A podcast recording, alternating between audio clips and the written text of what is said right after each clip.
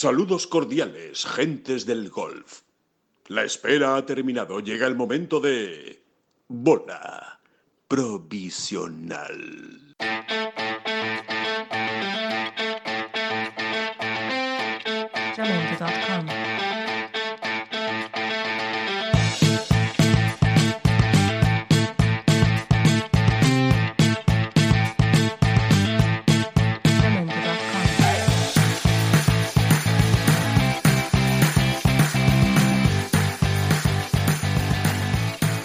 Hola, ¿qué tal? Muy buenas, bienvenidos todos a una nueva bola provisional. La bola provisional después del Travelers Championship, que es lo que vamos a analizar hoy en profundidad en este eh, programa después de la semana del, del PGA Tour, de esa tercera semana del circuito americano después del parón del COVID, poco a poco recuperando la normalidad, con una victoria importante de Dustin Johnson, el primer gran jugador, digamos, del ranking mundial que, que consigue ganar, el primero que da un golpe sobre la mesa, si se puede decir de esa, de esa manera, y además eh, una semana extraña en el PGA Tour, ¿no? Muy marcada, sobre todo por la cantidad de positivos, que no han sido tantos, pero sí eh, el número de retiradas, ¿no? De jugadores que eh, dando positivo otros o dando positivo su Cádiz han decidido eh, dejar el torneo, ¿no? Hasta siete golfistas decidieron no empezar o no terminar el Travelers Championship. Así que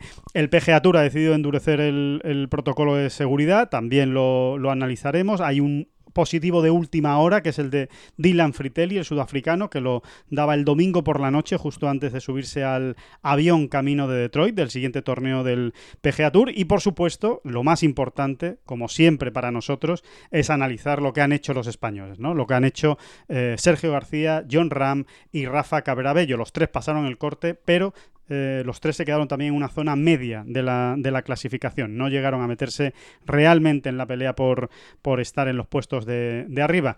Así que, bueno, de todo eso vamos a hablar. Vamos a hablar también de los amateurs y del US Open, ojo, eh, ojo a, muchos nombres españoles que están ahí, que van a pelear este verano por estar en el US Open. Sí, sí, lo han oído bien, eh, los amateurs en el US Open grande, eh, en el US Open de Winged Foot, no en el US Amateur, sino en el que juegan los profesionales. Así que eh, un aliciente extra importantísimo para, para este verano. Bueno, pues vamos a hablar de todo eso, con, como siempre, con David Durán. David, ¿qué tal? ¿Cómo estás?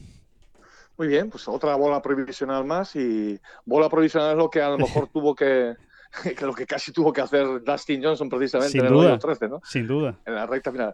Yo creo que no fue bola provisional. Re- realmente aquella eh, primera, aquel primer disparo estaba fuera de límites y ni siquiera tuvo que hablar de bola provisional. No me acuerdo realmente si llegó a tirar bola provisional. No, no, no, no tiró, no tiró bola provisional. Eh, le pusieron el- en el rótulo de televisión, pusieron que era bola provisional, pero realmente no, realmente no, porque no tiró una tercera bola. O sea que, que fue directamente esa es la que jugó. Si hubiera sido bola provisional, al comprobar que estaba fuera de límites, tendría que haber tirado una tercera bola. No habría valido la segunda eh, por ser provisional, pero eh, no, solo tiró dos. Así que, que finalmente no era una bola provisional, aunque en el rótulo de televisión sí ponían que, Sí, que era provisional. ese, era el, ese era el equívoco. Sí, exacto, exacto. Eh, Bueno, pues, pues me, me- me permites, ¿no? Ese sí, sí, está muy bien traído, está muy bien traído, porque además, además define mucho. No, cómo- no, es que también, también, también es representativo de, de cómo le costó también a Dustin Johnson. ¿no? Y bueno, uniendo a esto que tú también has escrito en estos últimos días, de, bueno, precisamente de,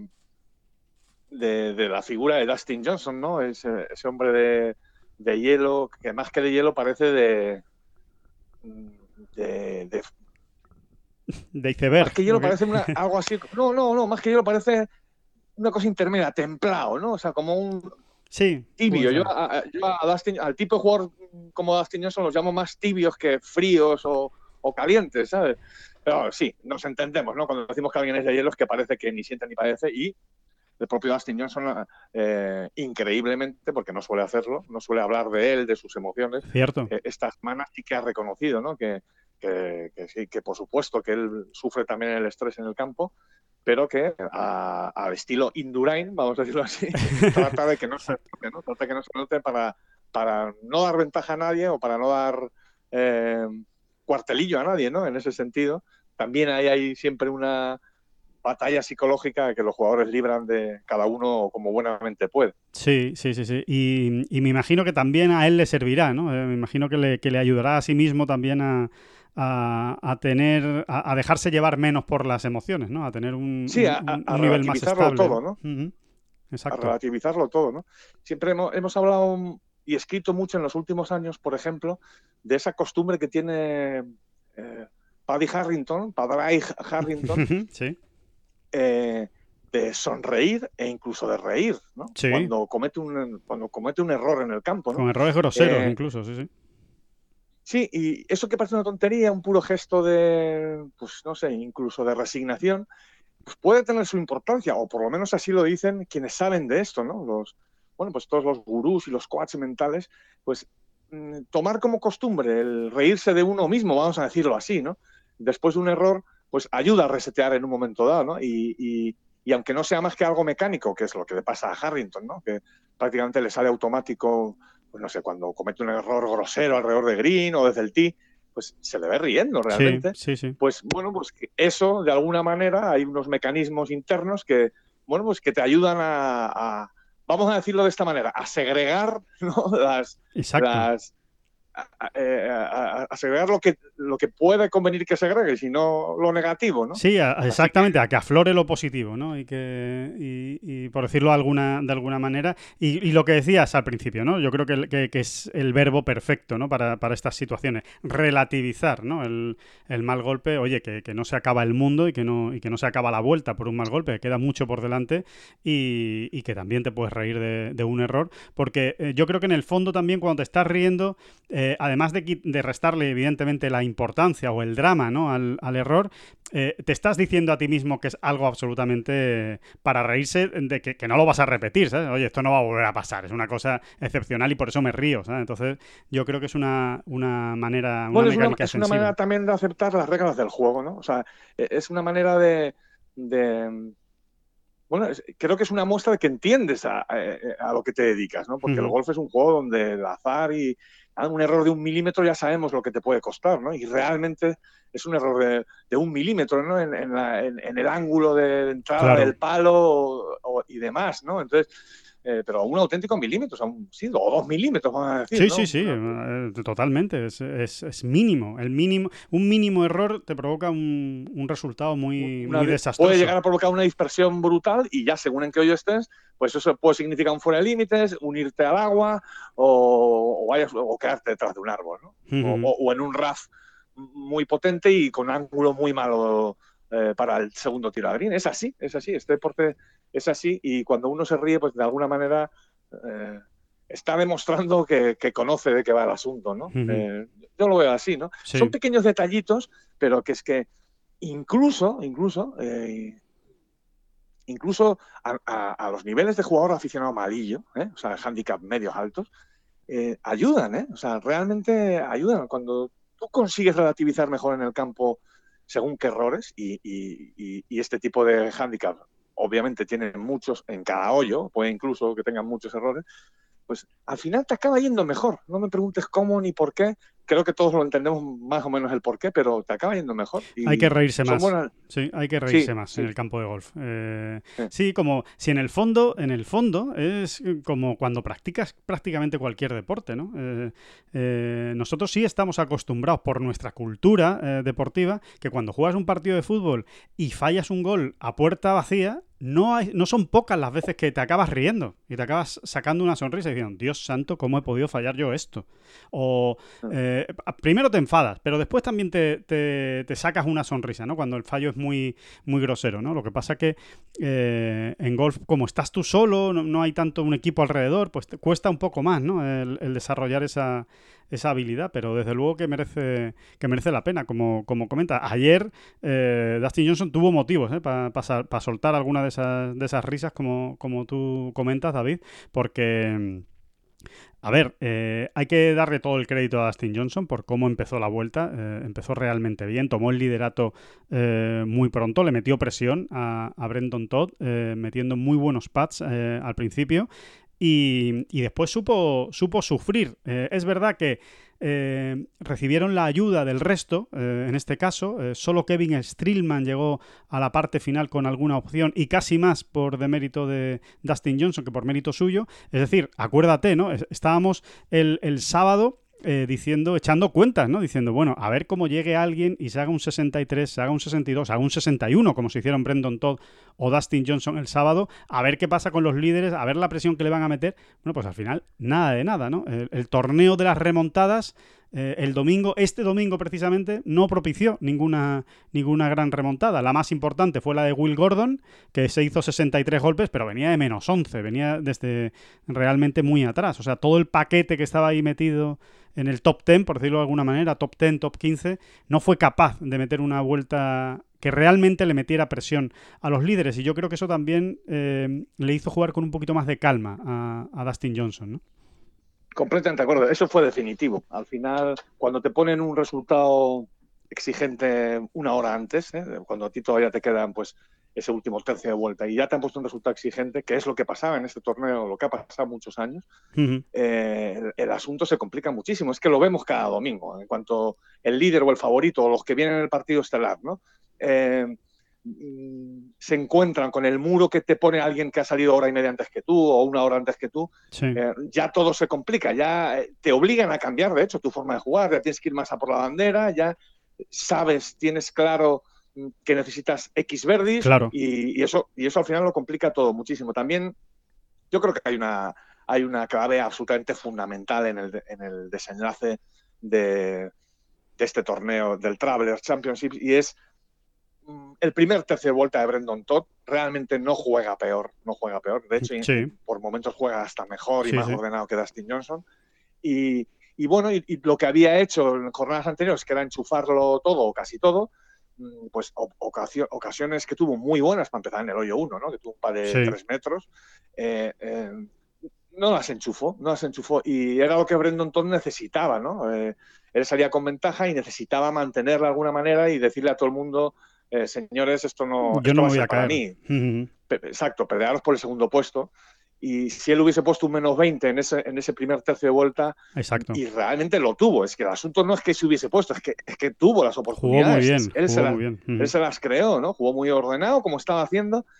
A raíz de aquello ya, pues, eh, Brendan Todd no es Tiger Woods, vamos a decirlo así, ¿no? Me refiero, pues, a la armadura mental, ¿no? Y, realmente se fue deshaciendo, deshaciendo, deshaciendo, ¿no? En cuanto falló la primera calle, aquello ya no era lo mismo y, y bueno, y, llegaron, empezaron a llegar los problemas en cascada. Sí, y- sobre todo, sobre todo con ese, crueldad, con crueldad incluso, ¿no? Sobre todo ese hoyo 12, ¿no? Lo que pasa que eh, yo digo una cosa, eh, eh, en algún sitio he leído hoy que, que el hoyo 12 fue la clave porque se hizo un triple bogey eh, con un hoyo desastroso, la verdad que es, es tremendo como, como, Sí. como lo juega Brendan Todd, pero ya ahí estaba ganando de dos golpes eh, Dustin Johnson, o sea, eh, realmente ¿no?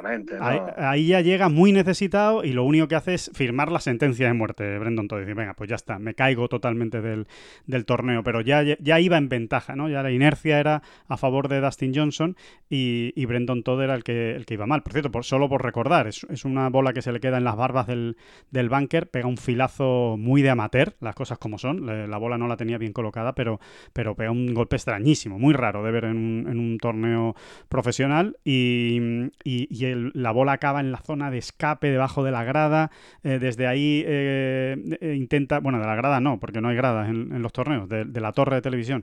Eh, desde ahí, eh, con el pad, eh, intenta hacer el subir toda la cuesta del que le recibía en el green y se queda corto y vuelve a bajar. Otro pad se queda en el, en el collarín y desde ahí dos pads y acaba haciendo un 7, pues eh, muy doloroso. Em, Bueno, digamos que ahí, se, ahí, ahí acabó con sus opciones, pero realmente la clave estuvo antes. Sí, estoy clave de acuerdo. Está, en Ujú. esos nueve primeros hoyos que él juega bastante bien y los pasa al par, en un campo donde no, no puedes dar esas ventajas, ni siquiera, ni siquiera él, ¿no? Que, que partía pues con, con, con- con su propia ventaja, valga la redundancia. Eh, yo creo que eso es lo que a él le va minando, porque tú te das cuenta, estoy jugando realmente como el resto de los días, ¿no? Sí. Estoy yendo ordenado, eh, sí, los nervios del momento, lo que tú quieras, pero él realmente lo supera y, y el juego está ahí, pero el pad no. Y de hecho es que falló pads, eh, se veía, ¿no? Realmente no es de esos pads que tú dices que han tocado todos hoyo, esto es puro azar. No, realmente en los greens es donde él vamos a decirlo así, ¿no? Porque es la única manera que se me ocurre, no tomas la presión. ¿no? Exacto, O sea, la, la tensión de lo que se estaba jugando. Ujú. Sí, porque hubo, tiró algunos pasos buenos y luego tiró otros no tan buenos, donde no, o, o ya no es buenos o malos, sino que no estaba consiguiendo leer bien las, las caídas y, y- y no, no acertaba, ¿no? No acertaba, no acertaba, no acertaba. Cuando recordabas al Brendan Todd de, del sábado, del viernes, sobre todo el del sábado, creo recordar, Sí, el y 61. aquello era, eh, iban teledirigidos todos, ¿no? Los Sí. Parecía casi de magia ya, ¿no? Sí. Y, y en este. Pues es- sí. son los detalles, ¿no? Sí, y en este, en este caso, eh, bueno, Da- eh, Dustin Johnson, por, por situar al que no pudiera ver el, el- el torneo, obviamente aprovecha esa, esa concesión, eh, además de que, de que juega bien. Tampoco hace nada del otro mundo Dustin Johnson, ¿eh? se hace una ronda de tres bajo par, o sea, que no crean que, que se hizo un vueltón para, para acabar, y de hecho terminó pidiendo la hora. ¿Quién hubiese, ¿Quiénes hubiésemos pensado? Tú, tú me dices, Dustin Johnson sale a dos golpes del líder el domingo y va a ganar con un 67 y dices, no, esto no lo firmo yo, esta Totalmente. apuesta la pierdo. Totalmente. Y en este campo y en condiciones bastante buenas, no lo hubiésemos firmado ninguno. ¿eh? O sea, saliendo- Todavía si sales de líder, vale, pero a dos golpes del líder y con un 67 ganar, eh, bueno, pues no, no lo hubiese firmado. No, se encontró con la colaboración de todos. Esa, esa es la, la realidad. Y él aguantó. eh, él, él simplemente pues resistió y bueno, y presentó una, una, buena, una buena tarjeta. Hay otro momento clave en la, en la vuelta. Bueno, ya, ya sabemos que Dustin Johnson pasó por más de un problema. En el 13, precisamente, pues la tira fuera de límites y salva un buen bogey. En el 14 mete un pad clave, absolutamente clave, un pad de par de, de- de, pues prácticamente creo que tenía 6 metros, ¿no? Sí, eh, creo que son 6-7 metros tenía el, el pad de Dustin Johnson, pad de, de Verdi, perdón, eh, para recuperarse rápidamente del bogey. Y después en el 15, justo antes del parón de la suspensión por, por tormenta eléctrica,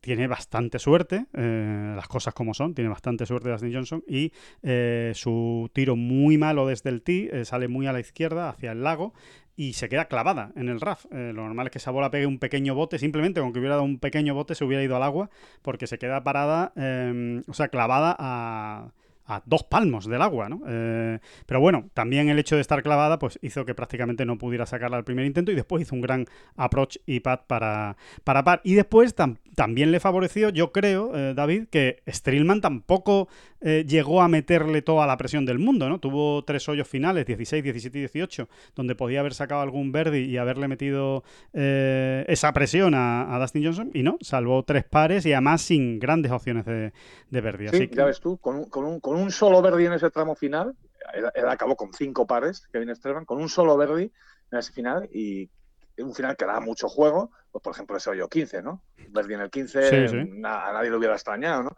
Eh, con un solo Verdi, pues mm, a toro pasa fácil decirlo, pero bueno, más o menos hubiese sido el desempate y además es que se estaba viendo, ¿no? Si este tío hace un Verdi, em, va a salir al desempate, ¿no? Sí, y le, iba a le iba costar a Dustin Johnson. sí. Cuidado que Dustin Johnson Sí. no hubiera cometido a lo mejor algún error más y hubiera ganado ¿eh? con menos 19 Steelman. Exactamente. Ya no es tan sencillo, es lo que comentabas antes, ¿no? Luchar contra un resultado es, es realmente difícil, pero, pero, mm, pero bueno, eh, más allá del, torneo, David, ¿qué te dice esta victoria de, de Dustin Johnson? Para mí, desde luego, inesperada. O sea, si me dan a elegir entre los eh, entre el top 15 del mundo, ¿quién va a ser el primero en ganar después del, del coronavirus y del parón y de las suspensiones?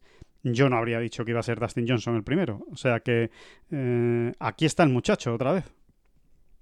por supuesto, y bueno, y hay que pensar y hay que pensar y acertaremos al pensarlo el trabajo que, ha, que ha venido, que habrá venido desarrollando en estas tres semanas, ¿no? Eh, porque él, aparte de los, los sube y baja clásicos de Dustin Johnson en los greens, ¿no? Que realmente él no es un lo que consideramos un pateador especialista, un grandísimo pateador, no lo es, no Sí, lo es. cierto, más de rachas, Eh, ¿no? Sí, es muy de rachas y tal, y siempre lo hemos dicho, ¿no? Cuando él está una semana pateando muy bien, que se vayan quitando en medio los demás, ¿no? Ujú. En circunstancias normales, ¿no? No en las, no en las actuales, realmente, antes de esta victoria. Eh, yo entiendo que él, él, eh, estaba muy preocupado con, con- fundamentalmente con, con los, con las salidas, con, los disparos desde el tee, con el Sí, juego sí, largo, sí, ¿no? con el juego largo, Porque sí, sí, sí. Sí, porque estaba fallando. Ya los segundos tiros es más complicado decirlo, porque es que realmente se estaba metiendo en muchos problemas desde el tee, y entonces luego lo otro No es tenía difícil de valorar. Claro, no tenía, muchas veces no tenía opciones de tirar a green siquiera. ¿no? Exactamente, y le ha pasado muchísimo, y sobre todo le ha pasado mucho más de lo que, de lo que él acostumbraba, y eso pues provoca eh, una desconfianza y provoca, bueno, eso te, te, descontrola mucho, ¿no? Cuando no estás tan acostumbrado. Y, y bueno, pues eh, yo entiendo que ha tenido que haber ahí un trabajo muy concienzudo, bien hecho, buenas sesiones de entrenamiento y, y ha encontrado la manera. Aparte de esa decisión estratégica de los híbridos, que se ve que le ha venido fenomenal, ¿no? Eh, porque para quien no lo sepa, pues él metió híbridos en la bolsa eh, en un campo donde él entendía, y es, y es, así, que con su potencia, con esos híbridos le bastaba, y eh, obviamente con ese tipo, con eso, con ese palo en las manos desde el tee, pues cogía más calles, ¿no? Uh -huh. Y bueno, pues es una, una gran decisión, eh, es un campo, estudió bien la situación y acertó ¿no? con la estrategia, pero yo estoy seguro de que no ha sido un solo tema de estrategia. De hecho, hemos visto, le hemos visto mejor con el drive en la mano también, cuando uh lo -huh. ha sacado. Bueno, el drive y... que pega en el 18 ayer es brutal. Por ejemplo, ¿no? Uh -huh. eh, y, y, ahí, bueno, y ahí está. Eh, sí. Pero estoy contigo. Obviamente, uno se tiene que agarrar también a lo que está ocurriendo, al momento, a los resultados, y según todo eso, eh, los indicios no le daban a él, ¿no? Como el primer gran jugador, digamos, sí. top ten del mundo que iba a ganar después del confinamiento. Hombre, yo creo que. Pero claro, sí. también sabemos, vamos al tópico otra vez, ¿no, Alejandro?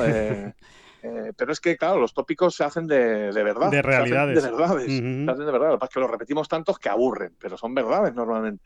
Y claro, estos grandes jugadores, a poco que encuentren algo en una buena tarde, en una buena sesión de prácticas, pues ya los vas a tener encima la chepa otra vez, ¿no? Y bueno, y un poco ha ocurrido. Recordemos que también es verdad que Dustin Johnson no ha sido una cuestión post-confinamiento, es que él venía ya jugando bastante mal y bueno, en ese sentido el alivio que habrá recibido él eh, volviendo a la senda es, es, tremendo, ¿no? Porque no era cuestión de post-confinamiento, ¿eh? No, mm. es que he venido un poco oxidado, no, no, no, era antes ya estaba dando muy malos síntomas, ¿no? Sí, y vamos a ver, ¿eh? porque todos sabemos lo que es Dustin Johnson, lo que es capaz de hacer Dustin Johnson cuando tiene confianza. Y si este torneo le ha servido para recuperar realmente la confianza, que obviamente una victoria siempre te ayuda en ese, en ese sentido, no sabemos hasta qué punto, pero obviamente va a salir reforzado de, de esta semana, eh, bueno, de pronto eh, hay que volver a contar con él para todo. Eh, siempre hay que contar con Dustin Johnson, siempre, porque una buena semana eh, tumba a cualquiera, ¿no?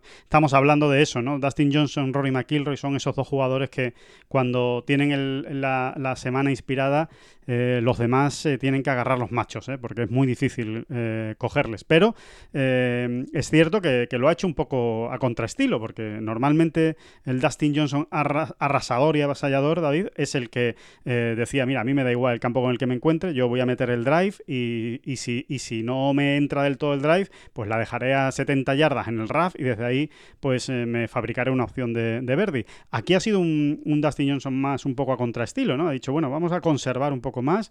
Con, tengo bueno, volverá, recuperará ese estilo más agresivo y si no, en el mejor de los casos, o en el peor de los casos, mejor dicho, sí. pues habrá incorporado Exacto. un recurso sí, sí. A, al arsenal, ¿no? O sea, él, él, ya sabe que tiene esa posibilidad también en según qué campos, ¿no? Uh -huh. Así que eh, sí, sí, totalmente. Es, está muy bien. Más peligroso, más peligroso en el fondo. ¿eh? Es un, es a un ver, yo lo que, lo que, aquí veo, y es obvio también, uh -huh. es que Dustin Johnson es ese perfil de jugador con el que hay que contar para el número uno mundial claro. siempre, por el tipo de jugador que es, ¿no? Por lo que tú estabas hablando, por ese poderío que tiene. Uh -huh. eh, ya, ahí está otra y, vez. Bueno, ya está tercero. Y, ya está tercero. Ya está, efectivamente, ya está tercero. Y ahora, pues que se agarren Rory y John, porque bueno, pues porque es una alternativa muy, muy, muy, muy potente, mucho más que, otras. Sí, sí, sí, mucho más que, sí, sí, que Justin Thomas o que Busco Epka, todos son grandes jugadores, pero eh, Dustin Johnson ya lo ha demostrado durante muchísimas semanas. O sea, estamos hablando de un jugador que ahora mismo voy a decir el dato de memoria y a lo mejor me equivoco, pero creo que si no está en las 100 semanas ya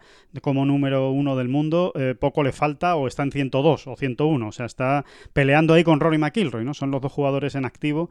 Eh, con, más semanas como número uno del, del, mundo, así que son palabras mayores. Bueno, si te parece, eh, David, analizamos a los nuestros, ¿no? Vamos a hablar de los españoles, vamos a hablar de Sergio García, John Ram y Rafa Caberabello, concretamente de Sergio García y John Ram, eh, podemos hacer incluso hasta una valoración de esta mini gira, ¿no? De este mini inicio de tres torneos consecutivos que han jugado, ya que los dos van a parar. Además, eh, calcan el calendario. Sergio García y John Ram van a dejar de jugar hasta el Memorial Tournament. Recuerden que en principio ese torneo a mediados de julio va a ser el primero que se va a jugar con público y en el que seguramente eh, veremos también por primera vez a, Tiger Woods. Bueno, pues eh, tienen dos semanas de descanso, yo creo que es, una, que es un buen momento para hacer balance ¿no? de, de esta, de esta gira. Eh, ¿cómo, cómo has visto tú a, a Sergio y a John? Y luego hablamos de Rafa, que sí va a jugar en Detroit. Bueno, re- recordemos también para los más despistadillos que estas dos semanas de descanso de las que tú hablas, de parón, ¿no? que ellos se van a coger de, de, de paréntesis, eh, se juega en Detroit esta, esta misma semana ya, Sí. como quien dice, y se juega un primer torneo en Murphy Village, ¿no? La- casa de Jack Nicklaus, un torneo que se llama Workday. Charity Open. ¿vale? Eso es. Se juega allí mismo en Mirfield Golf Club, Club, Club. Eh, y bueno, esas son las dos semanas que van a dejar pasar. ¿no? Sí. Eh, Rafa, sin embargo, no. Rafa juega en Detroit y no te extraña que juegue también el primero en, Mirfield. Sí, no, veremos, no sería raro, sí. Dependiendo de Detroit también, supongo yo, ¿no? Exacto, exacto, de cómo le vaya, del cansancio que él tenga y note y tal. Sí. Exacto. Y a partir de ahí, bueno, pues efectivamente, se puede hacer un, un primer gran balance de, estas tres, de estos tres torneos. Eh, a ver, yo creo que siempre es bueno fijarse primero en lo positivo. Lo positivo es que hay datos eh, que están ahí, científicos, que no son subjetivos ni, ni se pueden analizar, digámoslo así, que son muy buenos, o, sea, o por lo menos son moderadamente buenos. Y es que eh, tanto Rafa como Sergio se han metido entre los 125 primeros de la FedEx Cup. Eh, y eso eh, es- no es ninguna tontería. Es importante empezar a sumar, es importante sentirse, irse, eh, irse viendo, digamos, en la pomada, en, en la los pelea. ¿no? objetivos. ¿eh? Sí. Eh, y en cuanto a John Ram, sí que yo daría algún dato que es menos objetivo, digamos, ¿no? O es más una valoración, en este caso mía, ¿no? Y es, eh, bueno, que John ha entrado un poco lentorro, ¿vale? Vamos a decirlo así, Sí, sí. Que le ha costado rascarse el, el- el- el óxido, ¿no? Y, pero digamos que, mm, mm, digamos, con cierta prudencia, porque todavía tiene que demostrar algo más, que bueno, que está dando, cierta, está dando pasos, ha ido más o menos en evolución. eh, ayer domingo realmente no le salió nada, pero bueno, estaba en, en disposición de, de acabar incluso en, en un top ten Sí. más o menos cómodo no, ¿no? Cómodo no porque hubiese necesitado un 64, pero bueno, en ese campo se han dado, se, da, se, se dieron ayer también y bueno, su compañero de partido, ¿no? Exacto. Eh, se hizo casi- el menos casi 7. la- Se hizo menos 7, no, se hizo menos 6 al final, pero la, gran Ah. sorpresa de, de- ha sido un poco como la- una de las sensaciones de la semana, ¿no? Gordon, Sí. que, bueno, que obviamente no se ha contado con él absolutamente para nada, o sea, que se podía hacer, ¿no?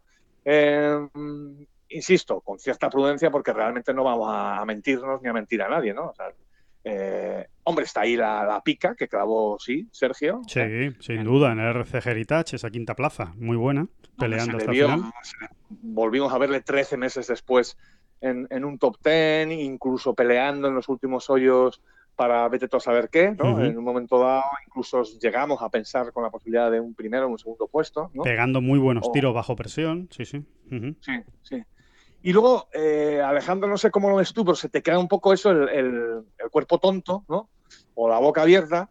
Eh, eh, después, sobre todo, de la jornada de jueves eh, aquí en el Travelers, ¿no? Donde parecía que, se- que ya por fin se estaban juntando todas las dinámicas positivas, que se estaban alineando un poquito los planetas.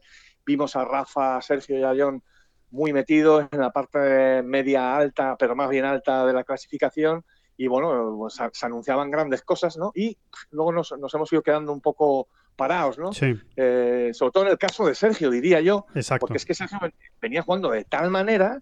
eh, a- hay que pensar que Sergio, con absoluta objetividad, le estábamos viendo hacer menos 5 y menos 6 en vueltas donde realmente eh, bien podían haber sido menos 7 y menos 8.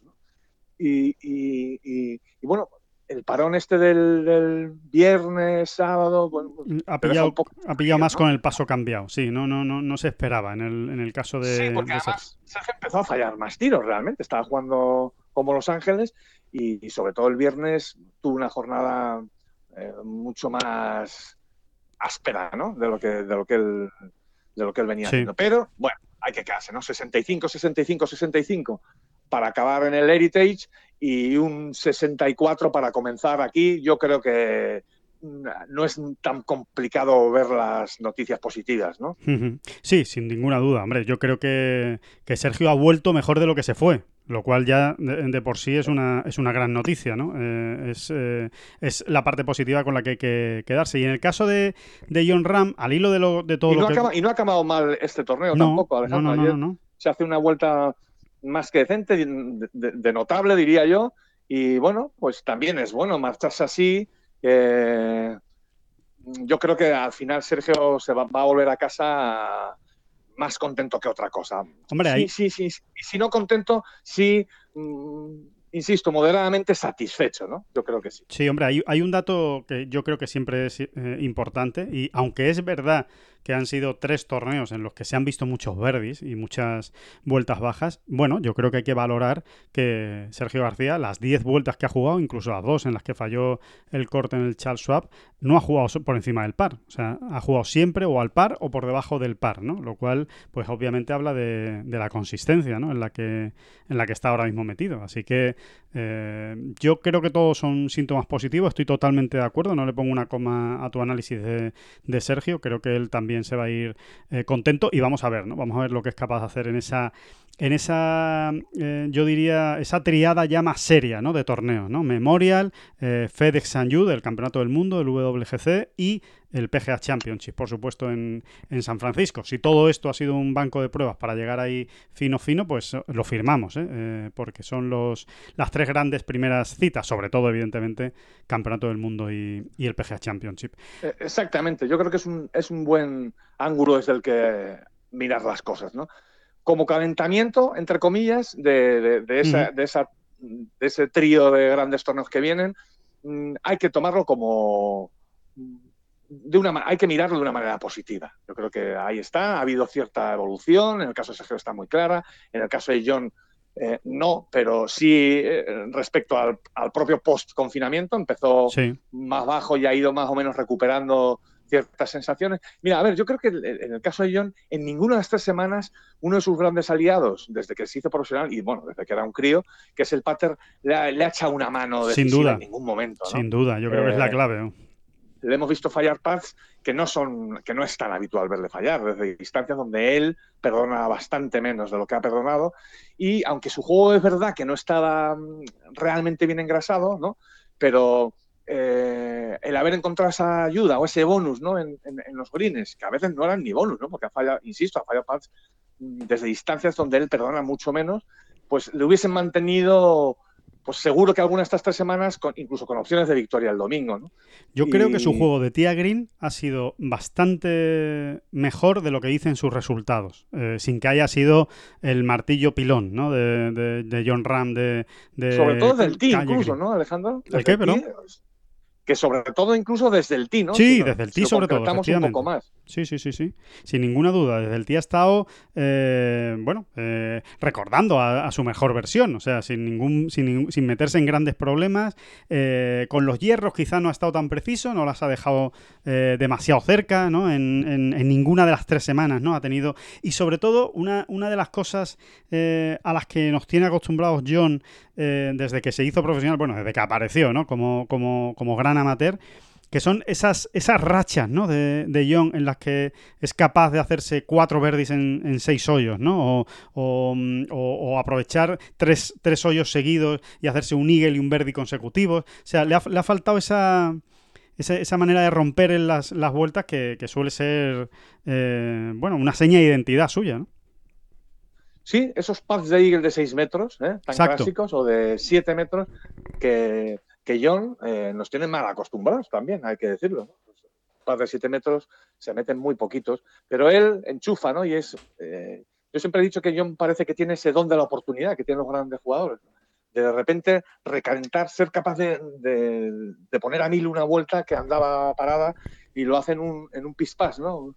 A, al modo de Tiger, ¿no? Que, que a lo largo de su trayectoria hemos visto tantas vueltas medio parado, con algunos problemas, y de repente en un pispás, en sí, un par 4 sí, sí. corto, lo que, que te lo mete en green, un par 5 que te pega un tirazo y se deja dado un eagle y un no sé qué. Exacto. Pero este tío. Una que mete desde fuera. ¿no? Esto, una, mete que, una que mete desde fuera, que no sé qué. Exactamente. Un, un, hoyo donde ves que está más cerca del bogey que otra cosa y sale con Verdi, ¿no? Metiéndola desde fuera.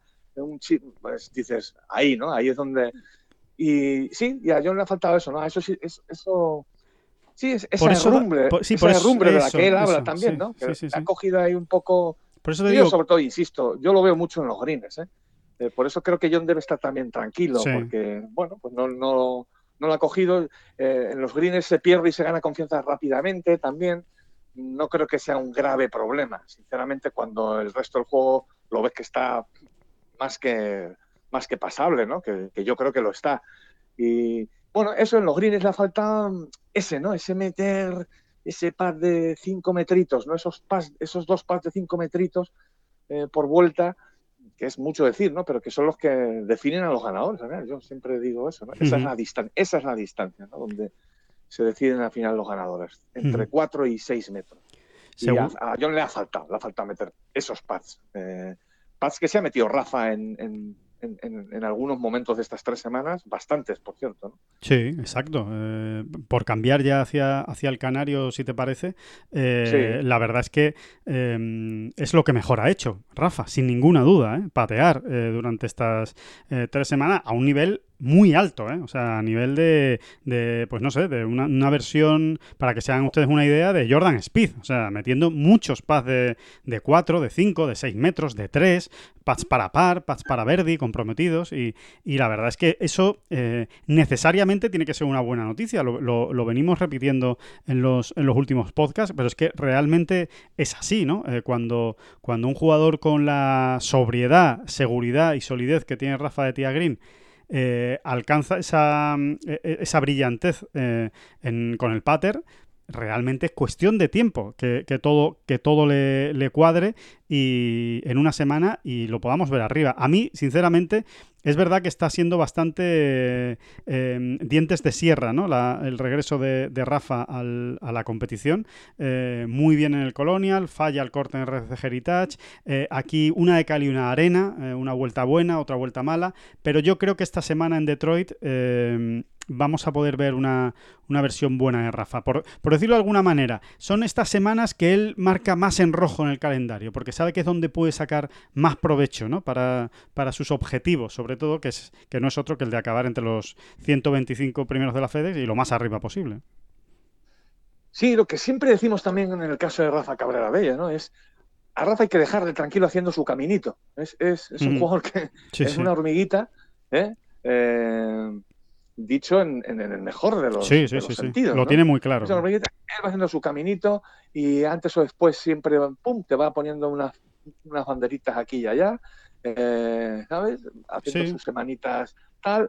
Y, y- y es como lo estoy viendo ahora. Realmente, bueno, pues falló un corte, ha pasado otros dos. eh, ayer remontó para ganarse unos puntos muy ricos Sí. con una, con una excelente vuelta.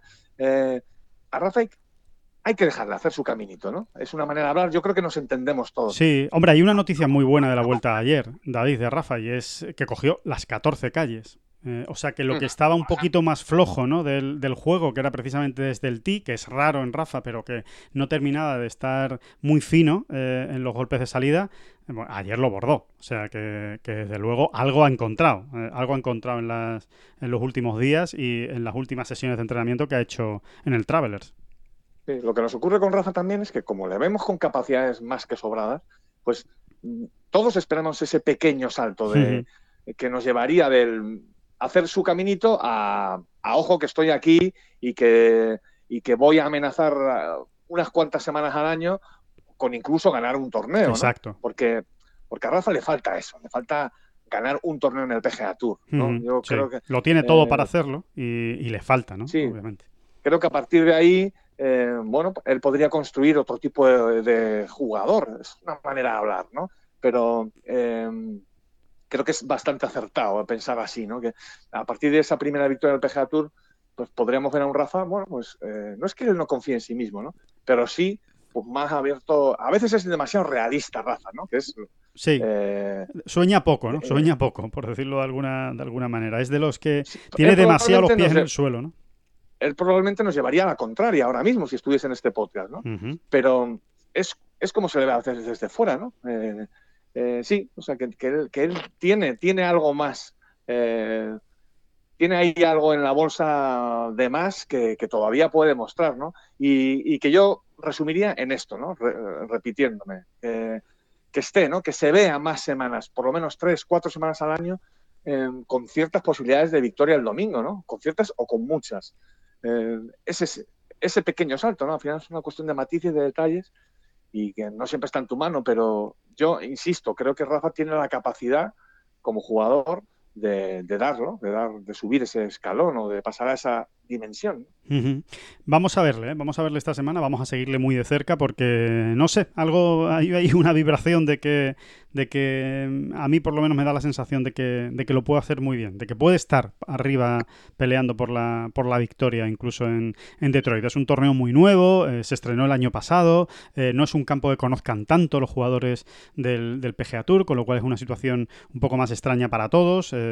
Rafa precisamente va a ser la primera vez que juegue porque no jugó el año pasado, pero bueno, vamos a ver, ahí en, en, aguas eh, turbulentas sigue habiendo, sigue siendo un, buen, un gran torneo. Es verdad que no están eh, los top, top eh, del, del, mundo, ¿no? pues de los 10 primeros creo que está Patrick Reed. Y, y, poco más. No sé si hay alguno más. Bueno, y Bryson de Chambó, que se acaba de meter en el décimo puesto del, del, ranking mundial, también está. Bueno, y Webb Simpson, perdón. Webb Simpson que, que vuelve después de este, de este parón que ha tenido esta, esta semana. Eh, son los tres, o sea, que son muy buenos nombres. Está también Ricky Fowler, eh, está Tony Finau. O sea, eh, va a ser un, un, gran torneo, pero es verdad que, que no, pues eso, no está Rory McIlroy, John Ram, eh, Dustin Johnson, Koepka, eh, es decir, los nombres más rutilantes, ¿no? por decirlo de alguna manera, del del golf mundial. Por supuesto, tampoco está eh, Tiger Woods, al que ya hemos dicho que se le espera en el Memorial. Así que, bueno, vamos a ver si Rafa puede cuadrar esta, esta gran semana en el, en el Rocket Mortgage, que es como se llama este, este torneo. Es un torneo de hipotecas, es curioso la, la, -huh. el patrocinador. Así que, y, y, bueno, y disfrutaremos también de un campo que no está muy visto en el, en el PGA Tour, un, un campo que se llama Detroit Golf Club. Eh, Así que, bueno, ya lo, lo iremos viendo. El, el, otro asunto de la semana. Una, sí. una, una, pequeñísima aproximación, claro. Alejandro. Es un, es un, es un recorrido, eh, se juega en el campo norte del Detroit Golf Club. Uh -huh. eh, un campo muy, muy, muy antiguo, pero remozado, remodelado y acondicionado. ¿no? Es un campo que tiene más de 100 años. Eh, y, y es simplemente un, un, apuntito, ¿no? Para irnos haciendo. Sí, idea. sí, sí. El, el jueves lo abordaremos Respecto... más, pero. Uh -huh.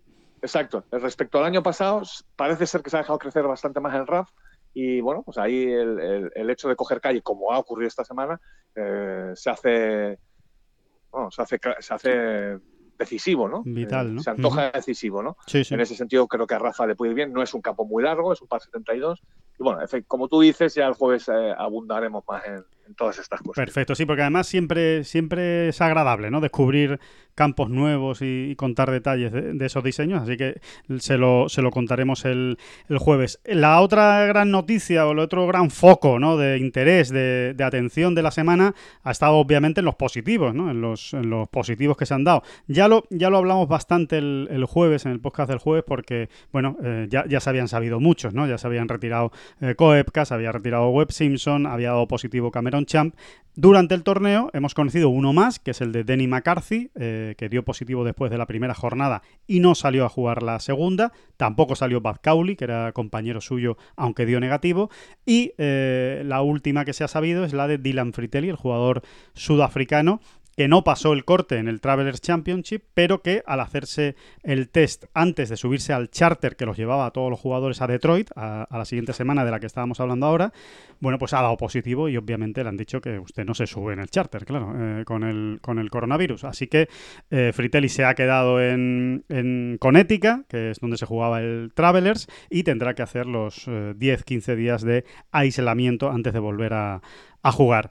Eh, ha habido alguna que otra crítica. Eh, bueno, hay, siempre hay opiniones para todos los gustos, ¿no? Y, y, hay algún que otro periodista británico y americano que cree que el PGA Tour eh, debería haber parado y que está tensando mucho la cuerda. Eh, yo sinceramente sigo pensando lo mismo que, que, el jueves, que hablamos el jueves. El protocolo, los protocolos están funcionando. Eh, cuando uno da positivo, pues eh, no sigue jugando. Y encima, oye, pues se ha dado una medida, se ha endurecido una medida que yo creo que es positivo, ¿no? Que a partir de esta semana eh, cuando un jugador eh, se sienta mal o la pulserita ¿no? que llevan con, con las constantes vitales y con su ritmo, eh, digamos, de vida, ¿no? que, que dice pues, cómo tiene la respiración, cómo tiene el ritmo cardíaco y todas esas cosas, eh, pues da alguna señal de alerta, pues ese señor ya no va a ir al campo de golf. Es decir, no se va a hacer la prueba y va a esperar en el campo de golf a ver si es positivo o negativo. Sí. Eso, eso, eso, Alejandro, con lo que respecta al protocolo oficial de puertas hacia afuera. Yo creo que también de puertas hacia adentro se han, se han apretado las Sí. clavijas y, es- y eso va a ser muy importante en el sentido de, señores, vamos a volver a concienciarnos, eh, vamos a cuidar eh, pues con qué tipo de, con qué mm, familia viajamos, eh, a lo mejor no hay que viajar tanta gente, Claro. a lo mejor hay que cuidar más, pues según qué costumbres, ¿no? Perdón. Sí, sí. Donde, Eh, donde cenamos, donde tal, eh, señores, quédense en el hotel, quédense en la Yo habitación. creo que eso de puertas hacia adentro eh, se está apretando, yo creo no, vamos, en realidad lo sabemos, ¿no? Sí, Eh, se está apretando también las clavijas y de alguna manera eh, unos y otros son, eh, bueno, digamos que unos y otros se vigilan entre sí, ¿no? En ese sentido sí, de- sí. creo que los jugadores se han puesto más serios en el sentido de decir, oye, vamos a, vamos a tomarnos estos en serio que, que es que, que es que podemos acabar con el, Claro. con el circuito en dos semanas. es que ¿eh? les Porque interesa a si- todos. Es que si de repente Claro, hay si esto- 20 si esto se positivos. dispara, ujú. eh, eh, el lío es muy, muy gordo, ¿no? Y el esfuerzo que está haciendo el PGA Tour es muy importante. Yo creo que hay que remarcarlo y yo soy de otra opinión. Yo creo que hacen muy bien en tirar para adelante. Creo que la cosa dentro de los problemas está bastante bien controlada y, bueno, mientras se siga así, pues es, es importante, ¿no? Es importante, incluso te diría para los aficionados, es muy importante, ¿no? Lo que estamos Sí, eh, eh, sí, el entretenimiento. pudiendo ver- dis- sí, sí. dis- disfrutar ¿no? estas tres semanas de juego y de creo que es importante creo que es importante esa sensación también de estar en marcha. Hay una cosa eh, curiosa, David, y es que em, concretamente Cameron Champ eh, hacía un el, el domingo, sí, el domingo publicaba en las redes sociales, bueno, el domingo, por- el sábado por la noche, eh, nosotros lo veíamos aquí en España el, el domingo por la mañana, publicaba en las en redes sociales que eh, desde que dio positivo, recuerden que dio positivo el lunes a la llegada al Travelers eh, Championship, bueno, pues en los cuatro días siguientes se hizo hasta cuatro test diferentes y en los cuatro dio negativo. Con lo cual se sí, le ha... sí, me, me- me estás hablando de los falsos positivos Eso es. que, que- que- claro es que esto es, esto es un debate Alejandro yo creo que ya lo hemos medio tocado que, que- que trasciende al mundo del golf realmente es un problema que, hay, que, tiene ahora mismo el, el planeta ¿no? Totalmente. El tema de los falsos positivos, el tema de si este virus con según qué carga viral eh, no da la cara. No aparece. Eh, y, y- y- y realmente es un problemón. eh, y el tema de la, fiabilidad de los test. Claro. O sea, que ya. O sea, los falsos positivos y viceversa, los falsos negativos. Que eso es lo que también puede producir, pues que por ejemplo eso, eh, el lunes, el martes... una- Sí. Sí, sí, perdona. sí, sí, no, eso. Que eso es lo que puede producir que un asintomático eh, o que alguien que aparentemente ha dado negativo en, en un momento dado contagie a alguien, ¿no? Exacto, Eh, exacto.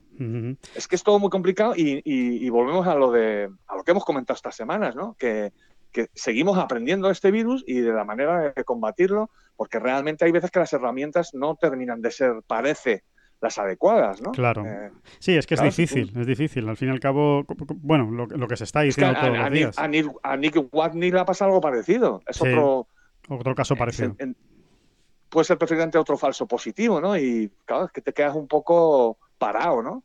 Dices, Aparte que... además hay que, hay que pensar qué cuidado y qué dinero, ¿eh? si lo llevamos a lo de siempre, ¿no? Hablando en plata, que es al dinero, se habrá gastado el PGA Tour en, en- en esos test. Ah, quiere decir que esos test no los han comprado eh, de extraperlo, ¿eh? No los han comprado ahí. Bueno, le cuesta, esquina, ¿no? concretamente el protocolo al PGA Tour le cuesta 150.000 dólares por semana. Claro. O sea que para que, se haga, para que se hagan una idea, 150.000 dólares es la bolsa de premios de un torneo del Challenge. O sea que, que- Y eso es lo que le cuesta solo en el protocolo sanitario al, al PGA Tour. O sea que, que desde luego el desembolso es importante eh, en estas, pues prácticamente medio millón de dólares, ¿no? Se han gastado en estas tres primeras semanas en, en tratar de velar por la seguridad y por, y por que no haya Claro, y contagio. eso ¿no?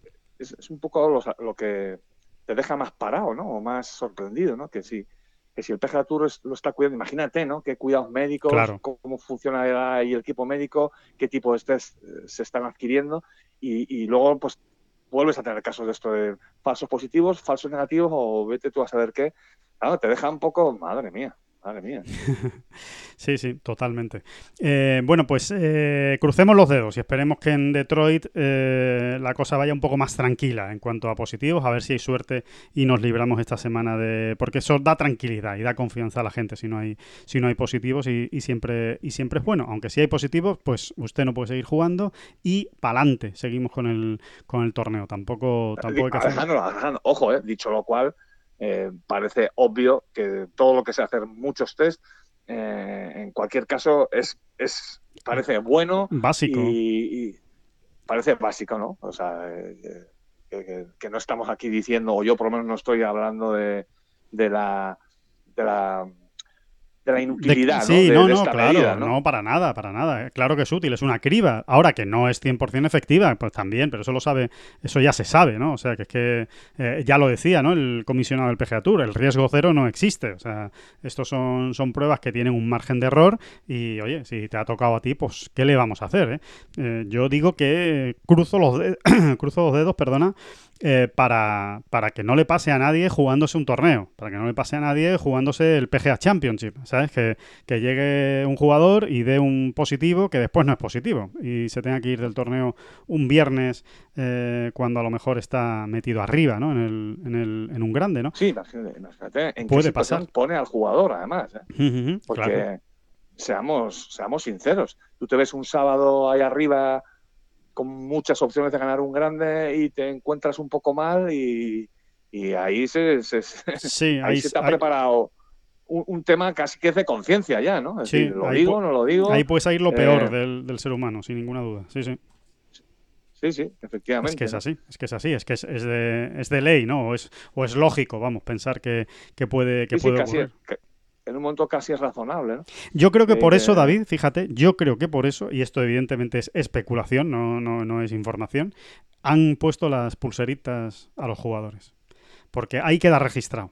Ahí queda registrado cómo ha sido la evolución de un jugador en las, en las últimas, en los últimos días y en las últimas horas. Entonces, eh, si un jugador está malo, no dice nada y a los tres días se descubre que ha dado positivo, en la pulserita van a ver, oiga, ¿usted por qué no dijo que, que no se encontraba bien? Y, y entonces es cuando le- se le puede caer el pelo al, al jugador. ¿eh? A mí me da la sensación de que precisamente una de las razones de poner la pulserita es para que todos estemos más tranquilos, evidente, eh, porque, porque va registrando la, la actividad. De hecho, No, Fre- i- incluso, incluso no te extraña, Alejandro, que igual tú tienes más noticias al respecto. No te extraña que a diario el equipo médico, eh, pues, eh, analice cada las pulseras. no sé si todas, pero a lo mejor algunas al azar o, o- o según. Pues puede No ser. sé, ¿eh? El caso de No te Fritelli, extrañe, ¿eh? el caso de Fritelli es definitivo. O sea, ha sido la pulsera la que, la que le ha hecho. eh, bueno, no, no es la que le ha hecho, la que ha dado la voz de, de alarma. Todos se iban a Sí, lo, someter lo- al lo test. que yo no sé, lo que yo no sé si Fritelli, Sí, lo, lo ha dicho él. Claro, porque a Nick Watney no le habían puesto esa pulsera, pero él la tenía. De La hecho, está tenía. ahora muy de moda, ¿no? Sí, está muy de Eh, moda. eh, sí, sí. La tiene John Ram hay también. muchos, hay muchos deportistas, sí, exactamente, muchos deportistas, sobre todo deportistas, pero mucha gente también común y normal de la calle que, que la, que la están usando, ¿no? Y fue Nick Watney quien dijo, oye, a mí esto me da unos niveles malos o raros. Sí, Y lo que no sé si Firitelli también fue, partió de él o si alguien eh, miró esa pulsera. Claro, claro. no- sí, sí, eso no se no sabe, sé. pero yo creo Sería que. interesante Sí, conocer el, el- sí. Sí, todo eso está centralizado, a lo mejor, sí. Oye, pues nos enteraremos, Sí. lo vamos a, lo vamos a preguntar y Sí. nos enteraremos porque Sí. es un tema interesante, como dices, eh, David. Eh, por cierto, eh, en, bueno, hoy mismo, hoy, hoy lunes, así que no sé, cuando ustedes escuchen este, este podcast, pues seguramente ya lo habrán visto en, en Tengolf, pero vamos a publicar una noticia interesante del circuito europeo. ¿eh? Eh, estén atentos, estén atentos porque vamos a, a publicar un aliciente que se le viene, eh, como dicen los modernos ahora, ¿no? que se viene el córner, se viene la ocasión de gol. Bueno, pues se viene un aliciente en, en la gira británica del circuito europeo para el golf español. Mira, cuéntala. No, no, si no, esto- no, que, lo- que, que lo, ¿No? que lo lean. No, sí, bueno, lo, lo voy a contar, tienes razón. Sí, Em, cuéntalo porque esto ya estamos acabando el podcast acá y, y, en, y en 20 minutos nada, está subida la noticia, sí, o sea que tampoco, tampoco pasa nada. El, el- bueno, la, la- la noticia es simple y que Miguel Ángel Jiménez, que ya dijimos que iba a jugar en Austria el primer torneo del regreso del European Tour eh, en esa primera semana de, de julio, bueno, pues sus planes son jugar ese torneo de Austria, el segundo de Austria que recuerden que es compartido entre el Challenge y el PGA Tour y el European Tour, perdón, esos dos primeros de Austria. El primero lo va a jugar, el segundo va a descansar, va a jugar el British Masters y va a jugar los dos siguientes de la gira británica que ahora mismo, eh, pues no me lo sé porque no lo he apuntado los nombres, pero uno creo que se llama English Open y otro no sé qué Championship. Igual el English Championship o el UK Championship o como se llame. Pero eh, va a jugar eh, primero de Austria, segundo de Austria descansa, eh, British Masters y los dos siguientes de la gira británica. ¿Eso qué significa? ¿Por qué es un aliciente? Bueno, primero, porque vemos a Jiménez en el circuito europeo, que siempre es un aliciente verlo, y que ojo con Jiménez a ver eh, a, qué, a qué nivel está, que ya demostró en Dubái, en el último torneo que jugó en el circuito europeo, que sigue dando lecciones eh, jornada a jornada. Y segundo, porque va a batir el récord eh, finalmente de Sam Torrance precisamente en esa gira británica, concretamente en el torneo posterior al British Masters. En el British Masters lo lo va a igualar y eh, alcanzará ese 707, esos 707 torneos en el circuito europeo, en eh, el segundo torneo, en el English Open, eh, que es donde... English Open y, y, luego viene el English Championship. Y luego... te mucho lío. vale, y luego el English Championship. Vale, pues en esos dos, en el English Open, en el segundo de la, de la gira británica, es donde definitivamente, si no pasa nada, cruzamos los dedos y, y, Dios no lo quiera y Jiménez pueda jugar y no tenga ningún percance, bueno, pues ahí va a ser donde el jugador malagueño va a batir el récord de Sam Torrance y es importante, ¿eh, señores, es importante este récord porque eh, va a ser difícil ¿eh? que se bata ese registro de, Jiménez. No va a ser nada fácil que, haya algún jugador que supere esos 707 torneos del circuito europeo porque es muy raro que haya jugadores tan buenos como Miguel Ángel Jiménez que decidan no jugar en el circuito americano con lo cual estén muchos años jugando muchos torneos en el circuito europeo. Es muy difícil, entonces eh, no, no, va a ser, no va a ser sencillo que superen esa, esa marca de, de, Jiménez. Por cierto, que Jiménez... Yo, no lo, voy a, yo sí. no lo voy a ver. Desde luego yo ya no lo voy ¿Tú a ver. ¿Tú crees que no? A ¿no? lo mejor a lo mejor un chavalín de 20 años todavía asiste, vete tú a saber. Yo ya no lo voy a ver eso. Yo ya no voy a ver a nadie batiendo la marca de torneos jugados en el European Tour de Miguel Ángel. Pues para que se hagan una idea, porque además el 707 lo cumple en el English Open, pero el 708 lo va a cumplir en el English Championship y lo que le queda. O sea, Jiménez, mmm, sinceramente, a bote pronto, si no le ocurre nada raro, fácil se va a ir a los 720 torneos del circuito europeo sin, sin grandes eh, excesos. ¿eh? Me extrañaría que no llegue a esos 720, ¿no? Y eh, más, y más. Y más, seguramente, porque... sí.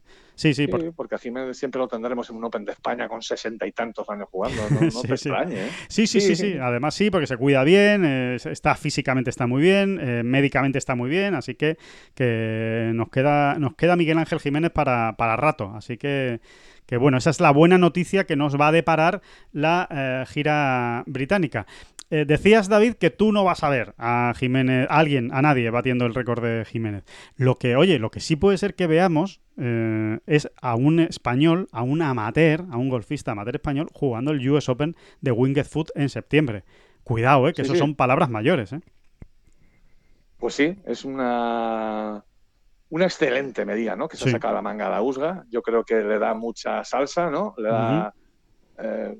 es un atractivo, un gran aliciente. Y luego, y luego, que en esto yo siempre me empeño mucho en resaltarlo, eh, vuelve a demostrarnos la, la, la, la, peculiar etiqueta de qué es el golf, ¿no? Eh, o es, es, en ese sentido es, es, un deporte absolutamente peculiar para bien, ¿no? O sea, eh, cuánto y cómo se valora eh, la trayectoria amateur de los jugadores. Sí y cómo, y cómo se cuida, ¿no? Ahí lo vamos a tener, les vamos, vamos a tener, ¿cuántos son? Siete, ¿Diez? Siete, no, siete. siete. O sea, siete, hay, seis, hay seis que ya están clasificados y después se ha añadido eh, los siete primeros del, del, ranking mundial amateur a 19 de agosto. Cuando se cierra el 19 de agosto, los siete primeros del ranking mundial amateur van a jugar el US Open de Winged Foot. ¿Y por qué hablamos tanto de los españoles? Para situar un poco a los oyentes. Pues porque Eduard Rousseau, español, que, que, vive y que juega en España, no está en Estados Unidos, sino que está en España, es el sexto ahora mismo del ranking mundial. Es decir, él ahora mismo estaría metido. Lo que pasa que hay que esperar al 19 de agosto, que es cuando se cierra, y ahí es cuando hay que estar entre los siete primeros. Y después está Álvaro Müller, que está el undécimo También en España, por cierto, no está en Estados Unidos Álvaro Müller, está jugando en, en España y en Europa porque es que todavía no ha llegado a la universidad. Es que lo de Álvaro, cuidado, ¿eh? Con ese chaval que es muy joven, que es muy joven y ahí... Cuidadín, Álvaro tiene 17 años, me parece. Exactamente, tiene 17 años, ya se ha comprometido para jugar con, con UCLA, magnífica universidad, me encanta que haya un español jugando en la mítica... no digas UCLA, en no digas, di UCLA, U- USLA, USLA, ¿no? Es, es- USLA. es que, no, es que no, valgo, no, soy hombre de mundo. no. No soy hombre de mundo. Y, y después está José No, Luis, bueno, lo, José Luis lo Ballester. dicho, son, son 13, 13, 13, 13 amateurs jugando, ¿no? En Sí. el field final del, del US Open, sí. bueno, pues casi un 10%, ¿no? Con los amateurs y esperemos ver ahí, pues, ¿por qué no? A estos dos españoles, ¿no? Que acabas de citar, Ojalá, que se puedan meter. Ojalá. ¿no? Vamos a. ¿Tienes alguna idea, Alejandro, de en qué torneos Eso. ellos podrían dar el pequeño salto? Porque hay mucho que se ha suspendido, que Claro. se ha cancelado.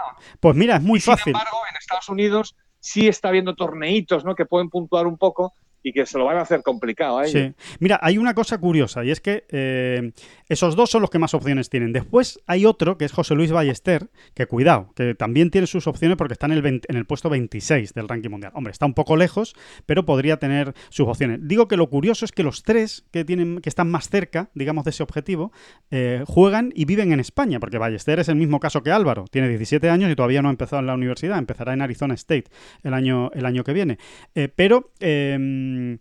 eh, estos tres jugadores, la única opción que van a tener para mejorar su ranking eh, va a ser el US Amateur, que es precisamente la semana previa al cierre del plazo, a ese 19 de, de agosto. El 19 de agosto es miércoles, bueno, pues el US Amateur acaba el día 16, eh, domingo. Recordemos, a 19 de agosto hay que estar entre los siete primeros del ranking mundial. Eso amateur, es, eso ¿eh? es. Y Eduard la... Rousseau ahora mismo es 6. Álvaro Mu- Müller, Müller, Müller, Müller, Müller. Eh, es un décimo, ¿no? Y José Luis Ballester, 26, ¿has dicho? Sí, vigésimo sexto. Así que, eh, eso, em, ¿qué es lo que tienen que hacer? Pues tienen que hacer un buen US Amateur, obviamente, porque es que eh, no queda otra. Si no, serán superados en, en algún momento. Bueno, Álvaro Müller es que, y Ballester es que tienen que ganar plazas para meterse entre los siete primeros. Y Eduard Rousseau, para mantener esa plaza, va a tener que hacer un buen US Amateur. Por lo que tú decías, David, que, que tenemos que comentar. En Europa no hay torneos, por eso ellos no pueden jugar nada, salvo eh, ese US Amateur. Hay torneos menores, torneos de club, algo jugarán de competición, pero no torneos que puntúen realmente para el ranking mundial. Pero sí va a haber torneos que puntúen en Estados Unidos, con lo cual es una desventaja que van a tener los golfistas españoles para clasificarse para ese US Open. Es una lástima, pero si por ejemplo se va a jugar el Western Amateur, que es uno de los torneos con más solera en el mundo amateur de, Estados Unidos, más allá del US Amateur y en eso no van a estar los españoles. Así que eh, van a tener ese pequeño déficit para poder meterse entre esos siete primeros a 19 de agosto, pero siempre tendrán la bala del, del US Amateur, que es donde realmente lo tienen que hacer bien. Que por cierto, que por cierto, que el US Amateur no lo ha ganado nunca un español. Y a ver si, ¿No? a ver si va tocando. Y va siendo hora, ¿no? Porque Bueno, hemos tenido nombres, ¿no? De peso que, que bien pudieran haber hecho allí un- bien pudieran haber ganado allí, Sí. ¿no? Y no, no, no, no se ha conseguido. no, no, no, es que no se ha ganado y estoy hablando de memoria y si me equivoco que me perdonen, pero juraría que es que no se ha jugado ni una final del US Amateur por parte de ningún... No, no, yo creo que no, ¿eh? Yo creo que ningún- no. yo tampoco. O sea, ningún español se ha acercado realmente a ganar el US Amateur. Yo creo que Pablo Martín anduvo cerca, bueno, medio cerca algún año, no me hagas mucho caso, pero creo que sí que Pablo Martín pues llegó ya en los cruces match play, no sé si se metió en cuartos algún año. Sí, No es que, mucho caso, yo diría que ni semifinales. ¿eh? Yo diría que ni semifinales, por lo menos a bote pronto y desde luego en los últimos años no No hemos sé tenido... si Pablo Martín, ¿eh? no sé si Pablo Martín, pero a John, por ejemplo, no le fue bien, No, no le fue, nunca brilló demasiado en el US Amateur. cierto. O sea que, que mejor año para brillar en el US Amateur que este y a ver si es uno de esos españoles que están, que están arriba y se ganan su plaza en, en Winged que sería de verdad un auténtico pelotazo. Eso sí que es una experiencia eh, extraordinaria para, para un jugador amateur poder disputar un mayor de esa, de esa categoría. Así que, bueno, eso ya ven, o sea que esto no para, ¿eh? Esto no para, eh, siguen las noticias, siguen los torneos, se siguen jugando, siguen las clasificaciones, seguimos informando de todo lo que va ocurriendo en el mundo del golf, vamos a seguir eh, en los próximos días. Eh, el, el jueves eh, volvemos. Puede que haya una sorpresa especial esta semana. Eh, ¿lo, lo decimos o no lo decimos, David? Eh, sorpresa de podcast. Mm, No lo digas. No lo digas decimos, vale. porque No lo Sí, decimos. porque como que da gafe a lo mejor. Pero lo estamos fraguando, ¿eh? se está fraguando una sorpresa muy bonita y que yo creo que les va a gustar a, a todos ustedes. Un protagonista muy especial que vamos a tener en, el, en este podcast de bola provisional o que estamos intentando tener. Si, si no es esta semana, será la que viene, pero seguro que eh, más pronto que tarde lo vamos a, lo vamos a tener por aquí.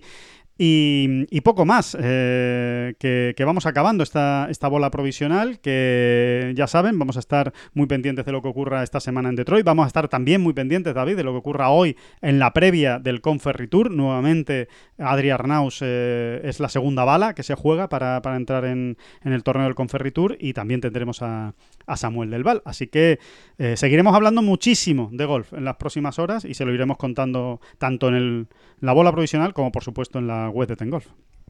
Y si, si no. Y si nos quedamos sin materia para hablar de golf, que no creo, pues hablamos de otras cosas. Hablamos de fútbol, Eh, también. de ba- baloncesto, También. hablamos de la situación del cambio climático, podemos hablar de.